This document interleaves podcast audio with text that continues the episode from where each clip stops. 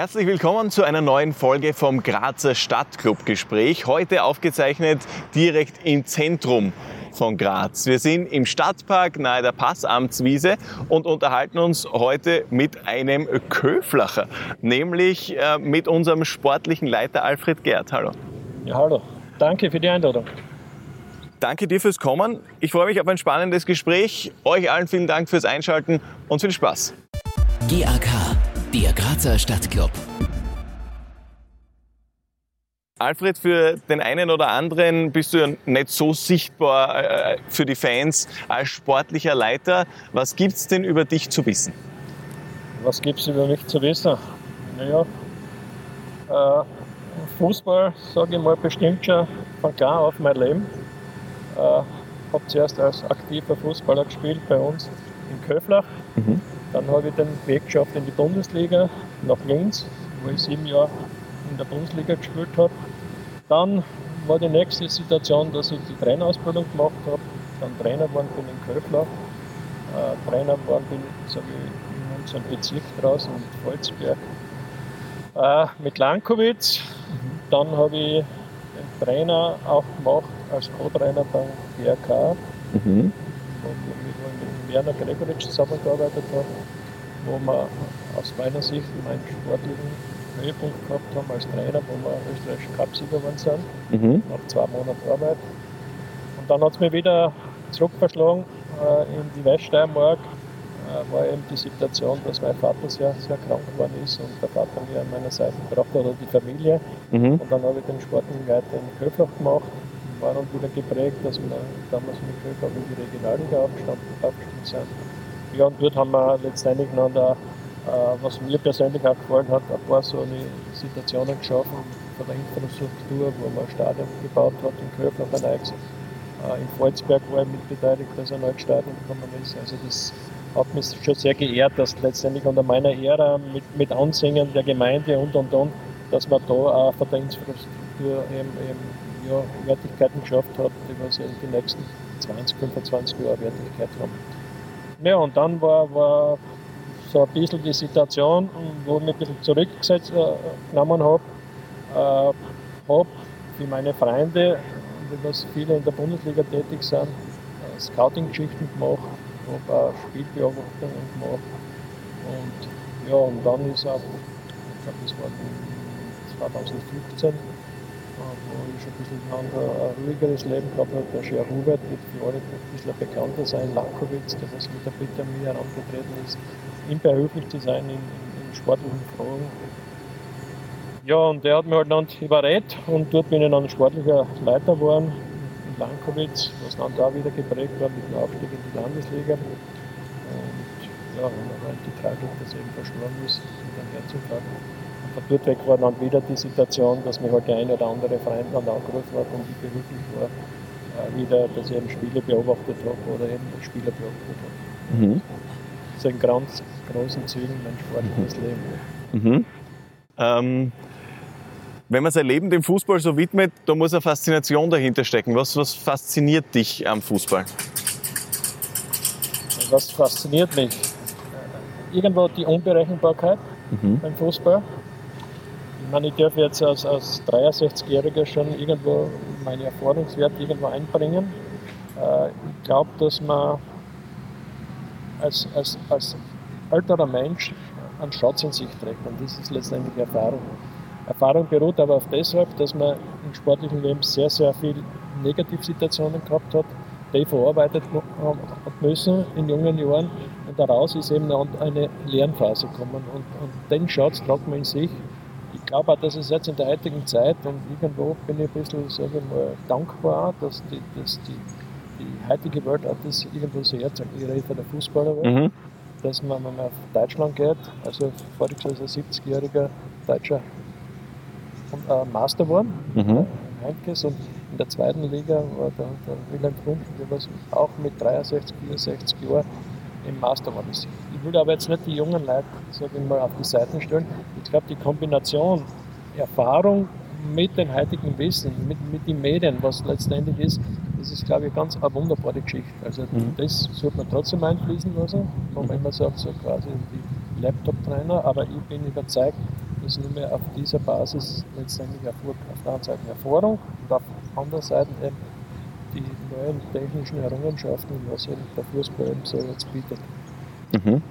Bist du so fit, dass du am, am Laptop solche Geschichten machst und, oder, oder zumindest nicht, äh, nicht übertrieben stolz, dass du sagen kannst, ich lasse mir da helfen, falls ersteres nicht ich, wär, wenn ich heutzutage Trainer wäre, hätte ich mich sicher von den jungen Leuten helfen lassen. Also Mhm. ich wäre sicher bereit, gewisse Sachen aufzunehmen, aber gewisse Sachen darf ich sicher irgendwo transportieren, dass ich sage, ah, das ist euer Bereich jetzt, Mhm. das müsst ihr jetzt abdecken. Ich meine, ich wachse schon in einer gewissen Situation auf mit den neuen Medien, aber, aber trotzdem, wenn ich da mein, mein, mein Enkel anschaue, der ist jetzt eineinhalb Jahre und wenn er das Handy kriegt, wischt er schon so oder was. Ne? Mhm. Also da weiß ich schon, wo das Ganze hingeht. Und mein Wissensstand ist ganz klar nicht so, wie es halt bei den jungen Leuten ist. Okay? Wie ist es ähm, aus deiner Sicht? Bist du jemand, der, der selbst privat aktiv ist auf Social Media oder so? Bin ich weniger. Mhm. WhatsApp, Mhm. aber Facebook und solche Geschichten, also das muss ich sagen, ist nicht, ist nicht mein, mein Leben, wo letztendlich, ja, wenn man so ein bisschen das verfolgt, wo jeder an den Preis gibt, wo er war und wie er war und was er tut und so. Ich Mhm. glaube, eine gewisse Privatsituation soll schon bleiben. Mhm. Beim, beim Fußball, es klingt so, deine, äh, deine Ausführungen, dass es ähm, für dich schon eher Erfahrung und Bauchgefühl ähm, einen wichtigen oder sogar wichtigeren Faktor hat als, als Daten und so weiter, das Ganze, was heute so mit Computer ausgerechnet wird. Ich, ich, ich glaube schon, dass man letztendlich, äh, wie ich schon vorher gesagt habe, ich glaube, junge Leute, das soll jetzt nicht als Kritik gelten, haben zwischendurch nicht Antworten auf Situationen. Ich, ich sage jetzt ein, Beispiel, ich war viele Seminare auch in jungen Jahren äh, als, als Fußballtrainer, weil man da glaubt, in jungen Jahren hat die Weisheit mit den Löffeln gefressen, so Mhm. überspitzt formuliert jetzt. Und dann, dann, ja, wenn ich nur auf mein erstes Jahr als Trainer zurückdenke, da bin ich sofort Master geworden mit Köflach damals und ich wusste, ich mache alles richtig. Und dann trifft irgendwann mal die Situation, wo ich sechs oder sieben Matches im Gang verloren habe. Mhm. Und dann hinterfrage ich, ich habe nichts anderes gemacht. Ne? Das heißt noch der Elektroschluss, dass ich sage, so wie Balbo Breimal habe ich mal besucht und der hat eben dort noch den, den Ausdruck und das hat sich irgendwo in mein Hirn eingebrannt. Misserfolg ist Diener des Erfolges. Mhm. Verstehst? Und aus den außer lernt man. Das ist oft sehr, sehr wichtig, dass man letztendlich Misserfolg kennenlernt, Misserfolg Erfolg verarbeitet und daraus die Lehren zieht. Und das, sage ich, ist eben der Erfahrungsschatz, was ein älterer Trainer letztendlich hat, dass er Antworten hat auf gewisse Situationen, weil er die im Leben schon ja, massiv oft erlebt hat, im sportlichen Leben natürlich. Mhm. Ähm, jetzt liest sich dein sportlicher Lebenslauf aber durchaus nicht so, als wäre er geprägt von Misserfolgen. Aus welchem Misserfolg hast du denn am, am meisten gelernt? Ah, Misserfolg. Es waren immer, immer in, in der Situationen, wo grundsätzlich glaube ich, wenn, wenn es ein bisschen wenn ich tiefer aushole, ist es die Situation, dass man bereit ist, wenn man sowas macht, dass man sie persönlich ausreizt. Das heißt, Mhm. man muss top vorbereitet sein. Das heißt als Trainer, das heißt auch so die Position, was ich jetzt ausführe, dass ich letztendlich nicht zu schade bin, dass ich halt gewisse Situationen beobachte, dass ich dort bin, dort bin, dort bin. Weil ich immer der Meinung bin, desto fleißiger das man ist, desto mehr wird man Retour, Retour kriegen. Mhm. das war von Anfang an so eine Werte, würde ich sagen, hat mir auch mein Vater gelernt.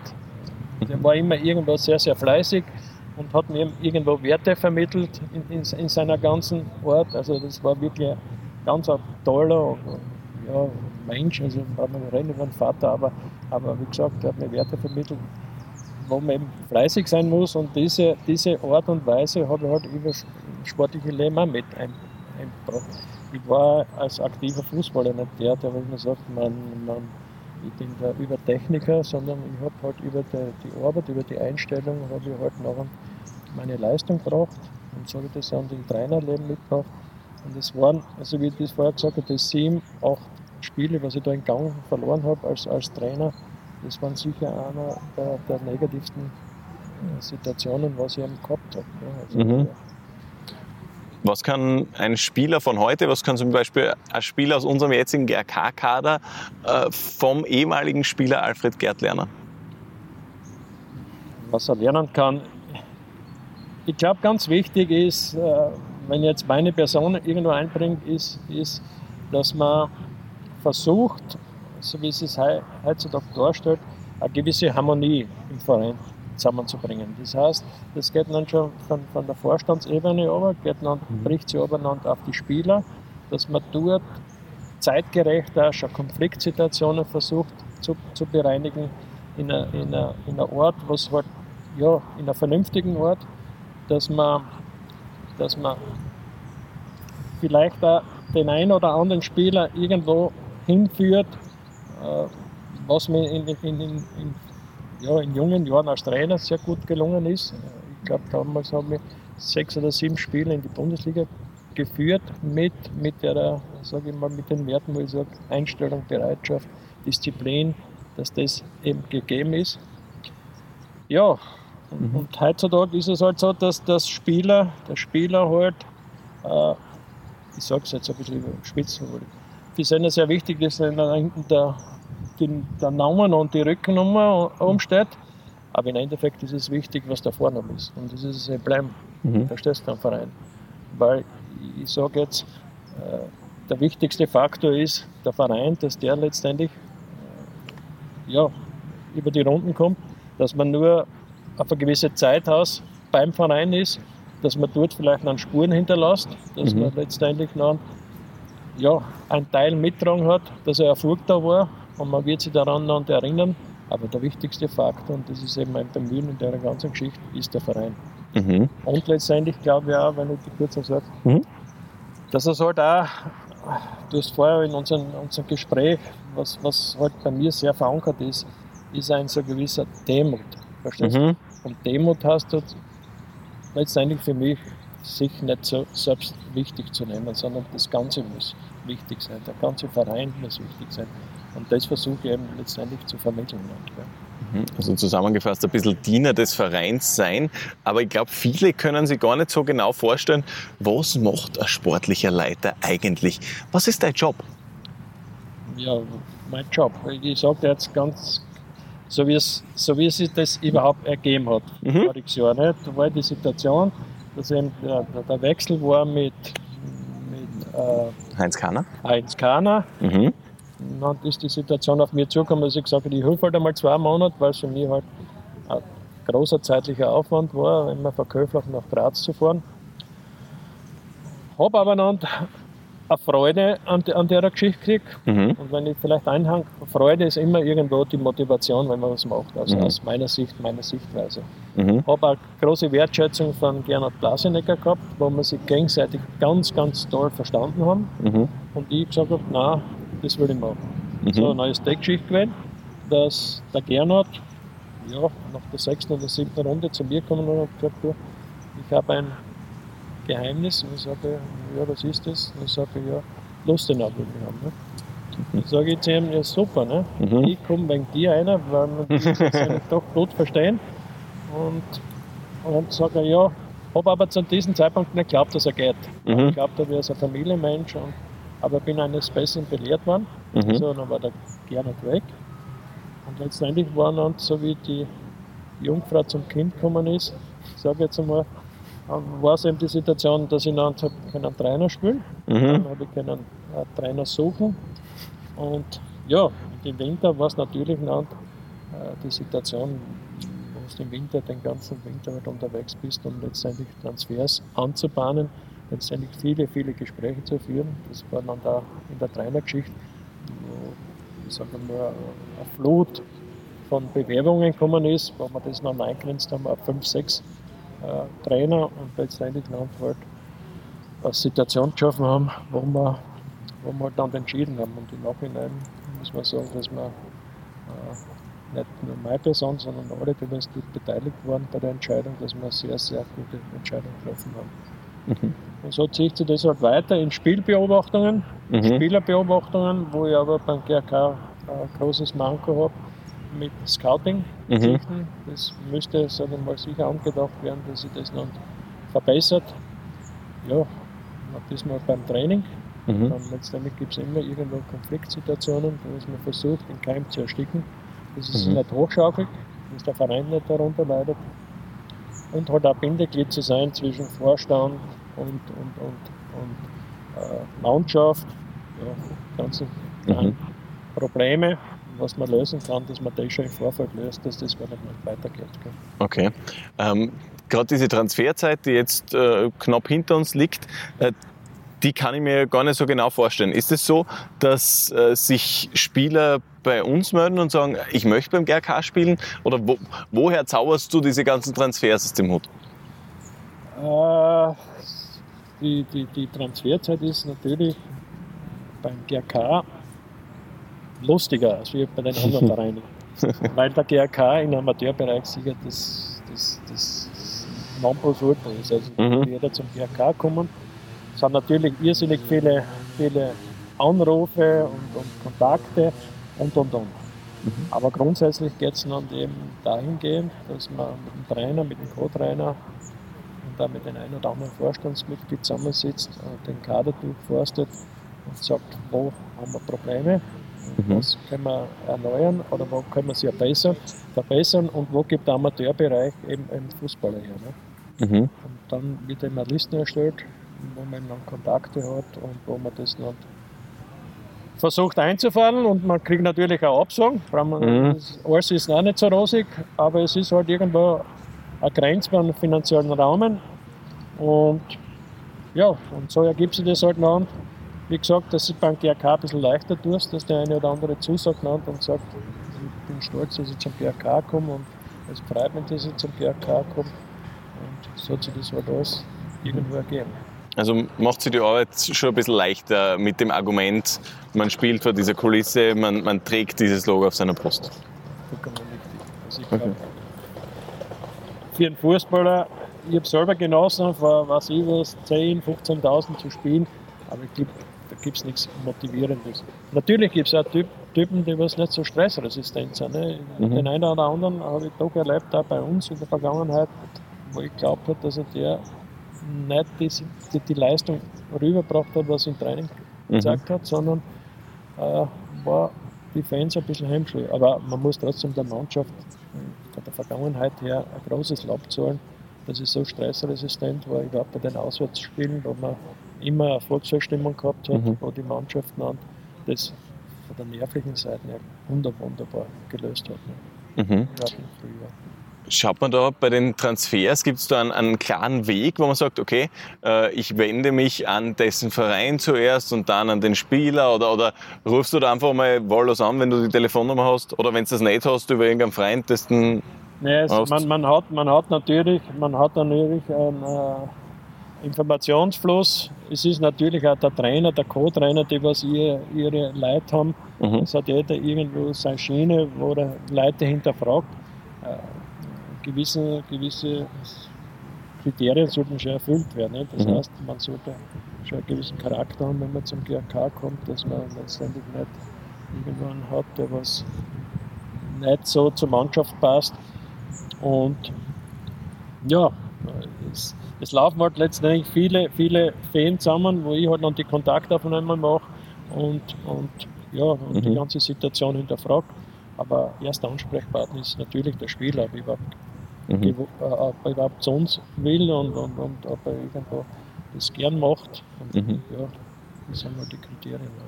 Aber das stelle ich mir, auch wenn es eben ein bisschen leichter ist, Leute zum GRK zu holen, trotzdem gerade in einer Transferzeit wie heuer extrem schwierig vor, wenn man quasi ein Drittel der Mannschaft umbaut. Ähm, wie hart ist das, äh, mit so viel Variablen spielen zu müssen?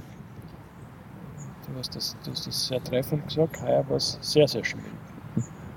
Die eine Situation, wir haben ein Frühjahr gespielt, das war seinesgleichen sucht. Mhm. Also mit äh, 45 Punkte, 40 Punkte gemacht. Also die Mannschaft hat top quali äh, sie präsentiert Mhm. und dann musst du ja, vier, fünf Spielern sagen, quasi, ich brauche den. Ne? Mhm. Das heißt, die Wertung geht dann natürlich dahin, dass ich in erster Linie das Vier-Augen-Gespräch suche. Mhm. Also das ist mir immer ein Bedürfnis, dass ein Spieler von mir nie über WhatsApp oder über, über Handy angerufen wird und gesagt, du, ich brauche immer, sondern ich suche das persönliche Gespräch und erkläre ihm den Fußballer. Mhm. Das heißt, nicht der Mensch ist Mhm. letztendlich dort genannt, sondern ich muss ihm erklären, dass der Fußballer nicht mehr die Ansprüche hat, Mensch wird immer Respekt und Wertschätzung bei mir haben. Verstehst? Mhm. Das, das, über das wird man nicht hinwegkommen. Das, und wie gesagt, heuer war eben die Situation, dass ich als Fußballer bewerten musste und, und sagen musste, du, in einem Vier-Augen-Gespräch, das ist leider zu wenig. A, mit der Situation, mit der Jugendregelung. Mhm. Also es wäre sicher nicht so dramatisch ausgefallen, wenn ich nicht die Jugendregelung gehabt hätte, Mhm. Matthias.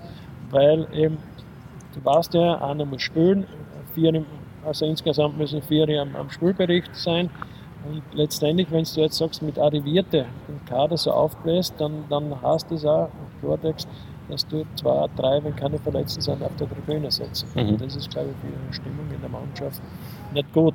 Mhm. Gell? Also, ja, und, und war natürlich auch den einen oder anderen behilflich, weil es auch eine Situation ist, wo man Retour gekriegt hat, dass ich geschaut habe, dass ich Vereine finden, die Spieler.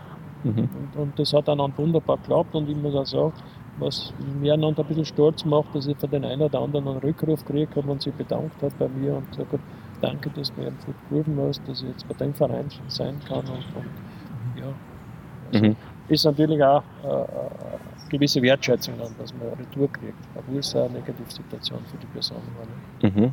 Aus meiner Sicht war dieser Kaderumbau äh, auf zwei Motive aufgebaut heuer und korrigiere mich, wenn es falsch ist. Das war jugendlicher und körperlich robuster. Nehme ich das richtig wahr? Hast du recht, ja. Okay. Hast recht. Warum muss man, also Jugendlicher ist klar, ergibt sich durch die Regelung. Körperlich robuster, ist das in dieser ähm, Liga gefordert oder ist es nicht eher umgekehrt? Ich habe gedacht, äh, je weiter nach oben ich komme, desto mehr Händeln kann ich spielen lassen. Ähm, da unten, wo die ganzen, das, ich sage das jetzt ein bisschen übertrieben und da wird mir irgendwer wird mich dafür hassen, aber wenn, wenn in den unteren Ligen, wo die ganzen Holzhocker unterwegs sind, da brauche ich eher ein paar Gestandene. desto mehr du dich nach oben bewegst, ist, Mhm. ist meine Sichtweise. Mhm. Weil er hat das eine oder andere Regionalligaspiel voriges Jahr angeschaut. Mhm. Auch in der Verbindung, dass ich, dass ich dort Spiele angeschaut habe. Mhm. Glaube ich einfach, der Level hebt sich immer. Das heißt, Mhm. die Trainer werden besser, Mhm. äh, die Geschwindigkeit letztendlich im Spiel wird besser, bessere Spielergebnis, taktisches Verhalten wird besser. Das war schon voriges Jahr mein Ansinnen. Mhm. Voriges Jahr habe ich zum Obmann gesagt, nach fünf, sechs Wochen habe ich gesagt, du, die Mannschaft präsentiert sich gut, du hast keine schlechte Mannschaft, aber lebe auch mal mit der Situation, dass du nicht alles gewinnen musst. Dass es dann wieder so positiv geworden ist, ja, nehmen wir natürlich gerne an, aber es kann einmal auch Situationen, dass du nicht immer wachst und wachst.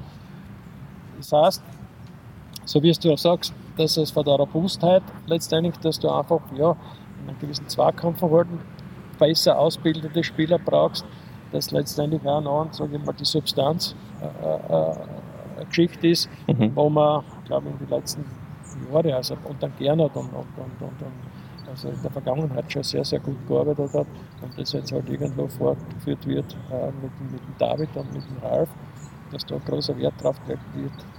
Ja, in der Richtung so waren, glaube ich, die, so wie sie es jetzt präsentiert, die ganze Situation, nicht so schlecht, dass wir, dass wir die Leute gut haben, was man jetzt eben ja, gut hat. Mhm.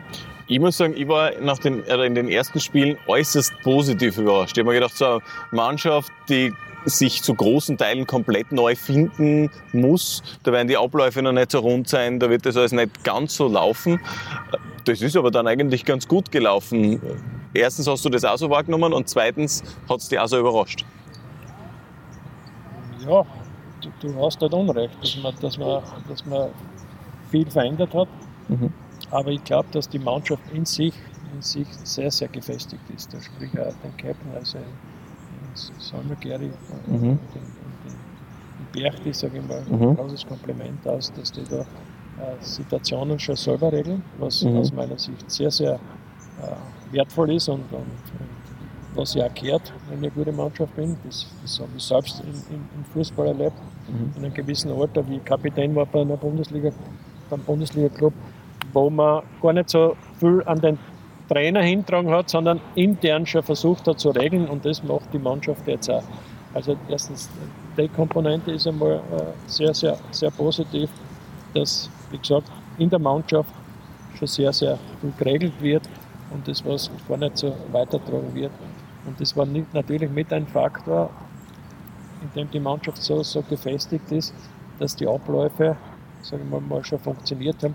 Und natürlich muss man auch den Trainerteam ein großes, großes Lob zahlen, dass die in der kurzen Zeit eben das geschafft haben, dass da die Abläufe so, so toll funktionieren. Gell. Mhm. Jetzt beobachtest du immer wieder unsere nächsten Gegner und äh, schaust dir an, auf wen man da aufpassen muss, äh, wie die Mannschaft spielt, wie sie auftritt. Ähm, wie funktioniert dann deine Abstimmung mit dem Trainerteam? Wie läuft das ab? Wie läuft das ab? Ich glaube, dass ich, dass ich beim Match selber nicht so wichtig bin. Also wenn mhm. wir spielen, obwohl ich früher alle Matches angeschaut habe, aber ich will halt meinen Teil dazu beitragen, dass man von Aufwand her das ein bisschen aufteilt dass ich halt zum David sage und zum Ralf, ich schaue meinen nächsten Gegner auch in der Situation, dass man den Schwerpunkt setzt, äh, so wie jetzt nicht äh, zuschauen war, war ich in Wales und habe Lehndorf zugeschaut. Mhm. Lehndorf hat dort auswärts gespielt und spielt das nächste Mal bei uns auch auswärts. Also da kann man ein bisschen von Auftreten her von der, von der Mannschaft ein bisschen was erkennen. Ja, und dann kommt eben der Montag, mhm. wo Montag und eben der Gegner meine Aufzeichnungen, was ich ihm vermittle, äh, wo das dann ja, durchbesprochen wird, wo man in dem Match vielleicht einen Schwachpunkt erkannt hat, dass man versucht, eben das Spiel dann dorthin zu bringen auf die Schwachpunkte.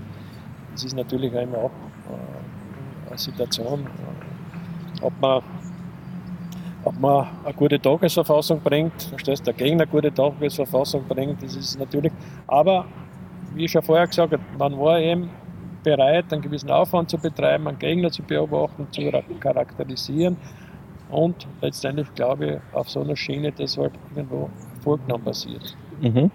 Ähm, ich möchte nochmal zurück, weil es mir noch eine Frage herumspuckt zu den Transfers. Ähm, du hast gesagt, wir haben auch limitierte Mittel und beim GRK sind äh, finanzielle Abenteuer bewusst Teil der Vergangenheit. Ähm, Gibt es Spieler, die dann gesagt haben, na, ich gehe lieber irgendwo hin, wo es Geld daheim ist und äh, kehrt dem GRK deswegen, oder nicht kehrt dem GRK den Rücken, sondern komme gar nicht zum GRK? Hat es gegeben, ja. Ja? Hat es gegeben. Ganz, ganz krass, hat zum Schluss. Aber das, das wird jetzt nicht als negativ. Der no, hat mir Summe gesagt, er möchte so und so viel verdienen. Mhm. Ehemaliger Bundesligaspieler. Und dann habe ich gesagt, du, tut mir leid, das wird es beim GRK nicht geben. Das ist, war sehr dankbar über die klare Aussage. Mhm. Also ist über Manager gelaufen gesagt, nein, das ist eben nicht möglich.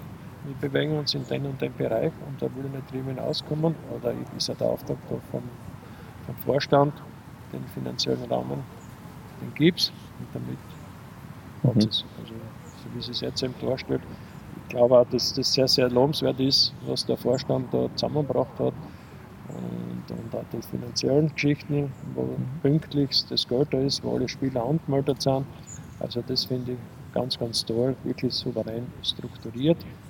Ja, und mit dem muss man auskommen und wie es sich jetzt eben darstellt, ist es mit Erfolg geprägt, die ganze Geschichte. Mhm. Wie hoch ist deine Erfolgsquote sozusagen? Aus wie vielen Anfragen resultieren dann tatsächliche Transfers? Es kommt natürlich immer auf die Position drauf an. Mhm. Das heißt, wir durchleuchten die Situation, so wie sie es jetzt dargestellt hat, im Winter, wo wir im Stürmerbereich unbedingt was machen mhm.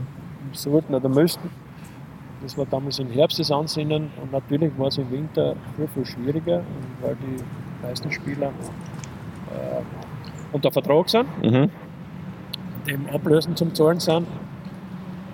Was aber natürlich noch ein bisschen entscheidender Faktor war in den ganzen Transfers, dass man sich irgendwie ein bisschen festlegt und aus den Gesprächen also, wo man erkennt, würde er unbedingt zu dir. Mhm. Und das ist der Ansatz, wo ich sage, das kann dann funktionieren. Weil der ist dann mit einer Begeisterung da, ob das jetzt beim Rotter war, mhm. der hat das vorantrieben bei seinem Verein unten. Da war das erste Gespräch mit dem, mit dem Präsidenten, der was gesagt hat zu mir, das kommt überhaupt nicht in Frage. Mhm. Der Herr Hagen war das. Ne? Mhm. Hat Geld genug, mhm. der war nicht darauf angewiesen. Wo natürlich der Spieler dann wirklich darauf hingewiesen hat, das war eine Chance zum GRK und und und. Dann war immer das Gespräch, was ich mit ihm gesucht habe, wo man dann jetzt fast ein freundschaftliches Verhältnis aufbaut. Und da war eben die Geschichte, also wirklich unbedingt so, oder wenn ich, wenn ich Kiritz Transfer anschaue, weißt, Mhm. war auch die Geschichte, da muss ich sagen, den habe ich nicht gekannt. Das ist Mhm. eine Erfindung von, von, von David, ne?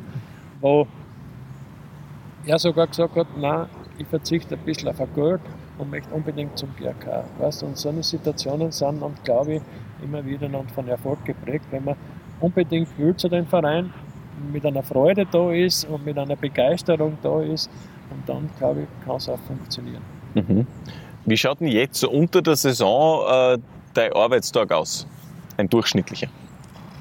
Ja, mein Arbeitstag schaut aus, viel zu telefonieren. Mhm. was eben so anfällt, was letztendlich die Besuche beim Training, wo, Mhm. ich, wo ich die Kampfmannschaft äh, beobachte beim Training, wo ich die zweite Mannschaft zuschaue beim Training und ja, die, die vielen Gespräche, was du halt so hast, aber das ist halt so, so unverhofft oft da, ne? Mhm. dass man sagt, Haberer, du kriegst halt einen Anruf und das und das hin oder man, man kriegt schon Anrufe, wenn jetzt irgendwann vorige Woche war, da will einer schon ein Freundschaftsspiel machen in der Saison 2020, 21, da steht dann das Bist du gescheit. 50 Jahr Jubiläum und, und was da dann Rest, wie soll das ausschauen und ja, das Vordenken halt und ja, es, es, wird, die, es wird die nicht langweilig. Gell? Mhm. So ein Job, wo man ständig unterbrochen wird und irgendwie ständig was, was äh, Ungeplantes passiert, wie, wie strukturierst du dich da? Ja, da muss ich mal meine Frau lo- loben. ich, mein, ich persönlich habe natürlich den Vorteil, also ich glaube, wenn ich noch im Berufsleben stehe, Mhm. steht hätte, dann wäre es nicht möglich, das, das zu, zu machen. Mhm. Äh, Frau arbeitet noch, Mhm. ich bin ja, schon 63 Jahre, bin mit 61 Jahren in Pension gegangen und da ist der Freiraum Vormittag natürlich sehr, sehr groß, wo, Mhm. wo man dann äh, Situationen erledigen kann. Aber nichtsdestotrotz bin ich halt bei jedem Training in Graz, Mhm. schaue mir halt jedes Training an und wenn halt irgendwo was anlegt, wie gesagt, dass man da schon im Vorfeld noch das versucht eben zu unterbinden. Ne. Und natürlich auch noch schon ein bisschen weitblickend auch wieder, dass man schon ein bisschen wieder schaut, wie schauen die Vorbereitungsspiele im Winter aus, wo trainierst, weil das ist auch noch wieder mit Kunstlosen ein bisschen ein Problem bei uns. Ja, und Mhm. so versucht man halt ja, in der Familie ein bisschen, sage ich mal, den Frieden zu wahren, dass man halt in der freien Zeit einmal, also am Sonntag oder was, Mhm. mit der Frau und wohin fährt und hinfährt. Und ja, ein bisschen, ein bisschen ja, die Schuldgefühle ein bisschen erleichtert halt. Ne? Mhm. Ähm, du hast immer wieder jetzt gesagt, dass du mitunter als- Streitschlichter fungierst oder sogar als Präventionsmaßnahme sozusagen, äh, bevor es zum Streit kommt. Was für, für Konflikte gibt's da innerhalb einer Mannschaft? Ist das, man kann den nicht ausstehen oder, oder worum geht's da? Oder ist das ein, einfach so eine Logik nach dem, durch den Konkurrenzkampf, der, der herrscht? Oder das? Es, es hat sich natürlich in der ganzen Geschichte, wenn ich, wenn ich das ein bisschen durchlaufen lasse, die, Mhm. die Situation. In meiner Jugend, wo ich selber gespielt habe, wenn ich in jungen Jahren in der Kampfmannschaft gespielt habe, äh, war die Situation, dass man einfach, ja, wenn man Ersatzspieler war, dass man dort eben zufrieden war und ja, hat man sich auf die Bank gesetzt und und und. Man war frei, dass man in der Gemeinschaft teilhaben konnte. Mhm. Jetzt ist die Situation natürlich ganz eine andere geworden. Es geht ein bisschen hin zu Egoismus, Mhm. was ich vorher gehabt, gesagt habe. Du hast vorher das Wort Demut gebraucht, Mhm. das was ganz selten Mhm. vorhanden ist bei den heutigen, sondern man sieht halt seine Sichtweise Mhm. wie ungerecht die Welt ist. Ne?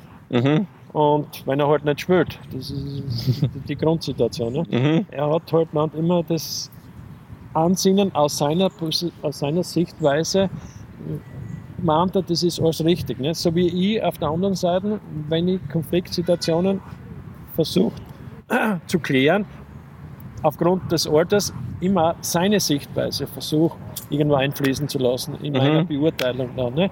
Aber der junge Mann, und das verurteile ich gar nicht, ne? es ist Mhm. eben fixiert, er ist jung, er ist gut, er will Fußball spielen, er ist mit keine Falle behaftet und das sind letztendlich noch Konfliktsituationen, wo er halt Ansprüche stellt. Mhm. Jetzt komme ich auch wieder zurück, was du vorher gesagt hast, mit den Medien. Ne? Mhm. heuer in meiner Trainergeschichte, wo, wo ich die Stufe durchgegangen bin, wenn man Kritik geübt hat und gesagt hat, du, das und das war nicht richtig, Mhm. dann war das, oder ist das irgendwo zur Kenntnis genommen worden. In Mhm. der heutigen Zeit sagt er seine Sichtweise, hoppala, das ist nicht so, das ist anders. Mhm. Und jetzt kommen wir auf die Medien zurück, so wie es jetzt auch bei uns der Fall ist. Da hat der Trainer die, die, die Situation, dass eine Kamera installiert ist. Mhm. Und nachher am Montag setzt er sich hin und sagt, schaut, das und das und das war falsch. Mhm. Und das ist natürlich in der heutigen Zeit ein ganz, ganz wertvoller äh, oder ganz, ganz wertvolle Hilfe, dass Mhm. man so, so agieren kann, dass man visuell auf die Fehler hinweisen kann. Das, was in der Vergangenheit nicht der Fall war. Also da hat man den Trainer schon geglaubt. Jetzt ist es so, dass es eben das Hilfsmittel gibt und das finde ich ganz, ganz toll. Und Mhm. dann muss der Junge oder ja, der Spieler halt auch akzeptieren, dass er sagt, ja, das war ein Fehler. Weißt? Klingt aber so, als wäre dein Job im Laufe der Jahre doch irgendwie mühsamer geworden. mühsamer. Ich, ich habe dir vorher gesagt, es ist Freude dabei. Mhm. Erstens, dass ich sage, das könnten alle meine Kinder sein, Mhm. mal, dass ich mit jungen Leuten zusammen bin, auch Sichtweisen verändert. Und letztendlich, ich glaube auch, dass ich bin ein bisschen ein gläubiger Mensch, ich Mhm. sagen, Matthias, ne? dass jeder im Leben irgendwo eine Aufgabe hat. Mhm. Verstehst? Und meine Aufgabe ist halt letztendlich Fußball zu machen und letztendlich vielleicht mit jungen Leuten was zu machen und, und dort vielleicht immer Hilfestellung zu machen, dass das eine oder andere halt dann funktioniert. Mhm. Ähm, wenn wir schon auf den Glauben zu sprechen kommen, du bist auch Pfarrgemeinderat in Köflach, äh, organisierst du da den, den Adventlauf schon über Jahre. Ähm, also Glaube spielt eine, eine große Rolle. Auch was äh, Fußball betrifft, ist das was, ähm, äh, wo du an einem Spieltag ähm, irgendwie der Glaube für dich ein wichtiger Faktor ist? Am Spieltag bin ich zwischendurch sehr abergläubisch. Okay. Ich, bin- ich fahre die Route, so wie es jetzt im Herbst war, Mhm. auch im Frühjahr war, wo ich fast das Ritual ablaufen lasse mit Wand, mit, mit Fahrst Fahr Fahrstrecke Mhm. und ja, so, so bin ich zu, zu dem Match gefahren. Mhm. Aber natürlich gibt es auch Geschichten, wo ich dann sehr dankbar bin. Das heißt, ich gehe nicht vor dem Match in die Kirche, sondern gehe nach dem Match in die Kirche und zünde dort meine Kerzen an und bete. Und, und ja, das ist halt so verankert in meinem ganzen Leben. Auch wieder Mitgabe von, von, von wertvollen Begleitern. Es sind etliche Priester, wo ich sage, ich Bekanntschaften habe. Der eine oder andere ist dann schon verstorben. Und ja, also das Mhm. ist halt mein, mein Ding, verstehst du? Mhm. Ich habe den Adventlauf vorher kurz angesprochen und hat jetzt nicht direkt was mit GRK zu tun, ist aber aus meiner Sicht eine sehr, sehr lässige Geschichte. Ähm, würde mich freuen, wenn du kurz erklärst, äh, was es damit auf sich hat, was das ist. Ja, wir, wir haben mal, die, die, die Geschichte hat sich vor elf Jahren. Unser alter Pfarrer, der hat damals eine Klausur gehabt und, und dann hat man halt gesagt, dass man halt wieder die Leute zur Kirche bringt und dass man gewisse Aktivitäten setzt und, und vielleicht auch macht. Und meine Verbindung, komme ich wieder auf den Glauben zu, mit Maria Zell war immer so, dass ich, wie meine Tochter auf die Welt kommt, einmal im Jahr mit dem Rad nach Maria Zell gefahren bin. Mhm. Das ist so 20 Jahre gegangen. In der Zwischenzeit gehe ich Wallfahrten, einmal im Jahr. Also zu Fuß nach Maria Zell und eben der Adventlauf. Maria Zell ist für mich, es gibt halt für jeden irgendwo so äh, Situation, ein Kraftort.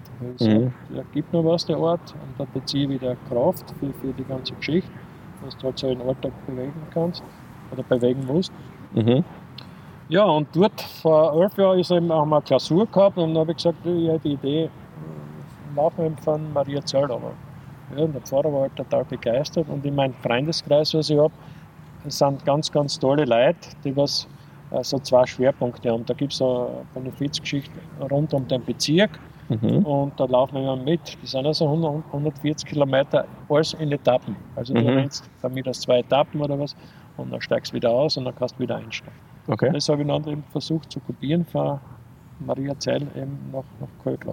Das ist immer der dritte Adventlauf, Mhm. ah, dritte Advent in Dezember, Mhm. wo wir halt zum, zum Mittag in, Maria Staaten, Mhm. den Segen mitkriegen oben von Superia und von Bosch Wolfgang, der ist ein Fahrer in Straßgang, der was immer oben ist auch. Und dann laufen wir, so wie ich vorher gesagt habe, in den Etappen. Und Mhm. jeder irgendwo sagt, halt, bis dorthin laufe ich, bis dorthin laufe ich. Der einzige Schwerpunkt ist, dass ich halt am nächsten Tag um 10 Uhr wieder in der Kirche Köflach muss sein. Also wir laufen Mhm. so in 21 Stunden machen wir das. Also Mhm. zum Mittag die ganze Mhm. Nacht durch und ja, Und das äh, sehr oft für einen guten Zweck. sehr oft für einen guten Zweck. Heuer, heuer zum Beispiel haben wir es gemacht für einen ehemaligen Fußballer, der was mir wirklich ans Herz gewachsen ist. Der hat sogar unter, unter mir mal trainiert in Volzberg, Mhm. wo der, ich glaube drei Kinder hat er, Mhm. wo der mit 46 Jahren daheim zusammengebrochen ist und wenn man einen Herzinfarkt gehabt hat und eben aufgekommen ist, was mich natürlich sehr, sehr getroffen hat. Also wir alle im Bezirk damals. Und da ist einfach mir die Idee getreift, dass man den Adventlauf zugunsten der Familie, der da ein Haus baut, Mhm. in der Fertigstellung von einem Haus. Und dann hat man eben das irgendwo transportiert in die Zeitungen. Und aus der Geschichte ist dann eine ganz tolle Geschichte geworden. Mhm. Um zurück zum GRK zu kommen, äh, was mir noch auf der Seele brennt, nachdem du untere, unterschiedliche Trainer beim GRK auch mitbekommen hast, aus nächster Nähe. Ähm, zwar schillernde Beispiele, wenn wir jetzt nehmen, den David Preis, also unseren aktuellen Trainer, und den Werner Gregoritsch zum Beispiel. Wo ähneln sie sich aus deiner Sicht und wo eben nicht? Ähneln dann sie sich, glaube ich, in der akribischen Arbeit. Mhm.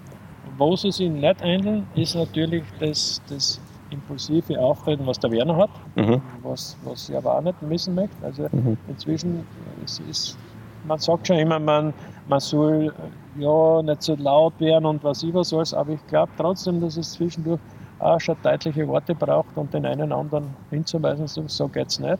Mhm. Da ist der David, sage ich, in der Richtung ein anderer Typ. Der Mhm. versucht dann mit viele, viele, viele Gespräche die, das zu lösen, was ja alles seine Richtigkeit hat. Unterm Strich wird jeder Trainer noch gemessen, Mhm. wieder Strich gemacht, was ist rausgekommen und zählt letztendlich die Punkte, die Siege, was du eingefahren bist. Und so wie es sich jetzt halt darstellt, haben wir wirklich einen sehr, sehr, sehr guten Trainer und auch überhaupt, sage ich mal, für die Strukturen her, ein sehr, sehr gutes Trainerteam mit Dommertrainern, mit, mit äh, Ralf, der was, der was auch ganz, ganz tolle Arbeit macht bei den Standardsituationen, der was akribisch da arbeitet. Und ja, der, der Strauß Martin, der was Physiotherapeut ist, der was mit den verletzten Spielern arbeitet.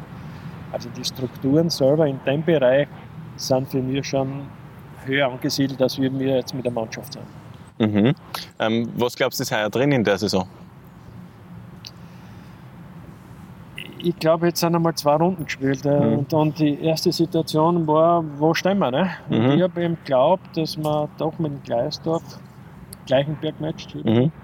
dass wir da ja doch einen Konkurrenten gehabt haben, der was irgendwo so fünfter, sechster und den haben wir doch, glaube ich, aus meiner Sicht ganz klar beherrscht. Und jetzt im Nachhinein hat Gleichenberg daheim 5-1 verloren. Die Mhm. Sturmamateure haben 0 Punkte.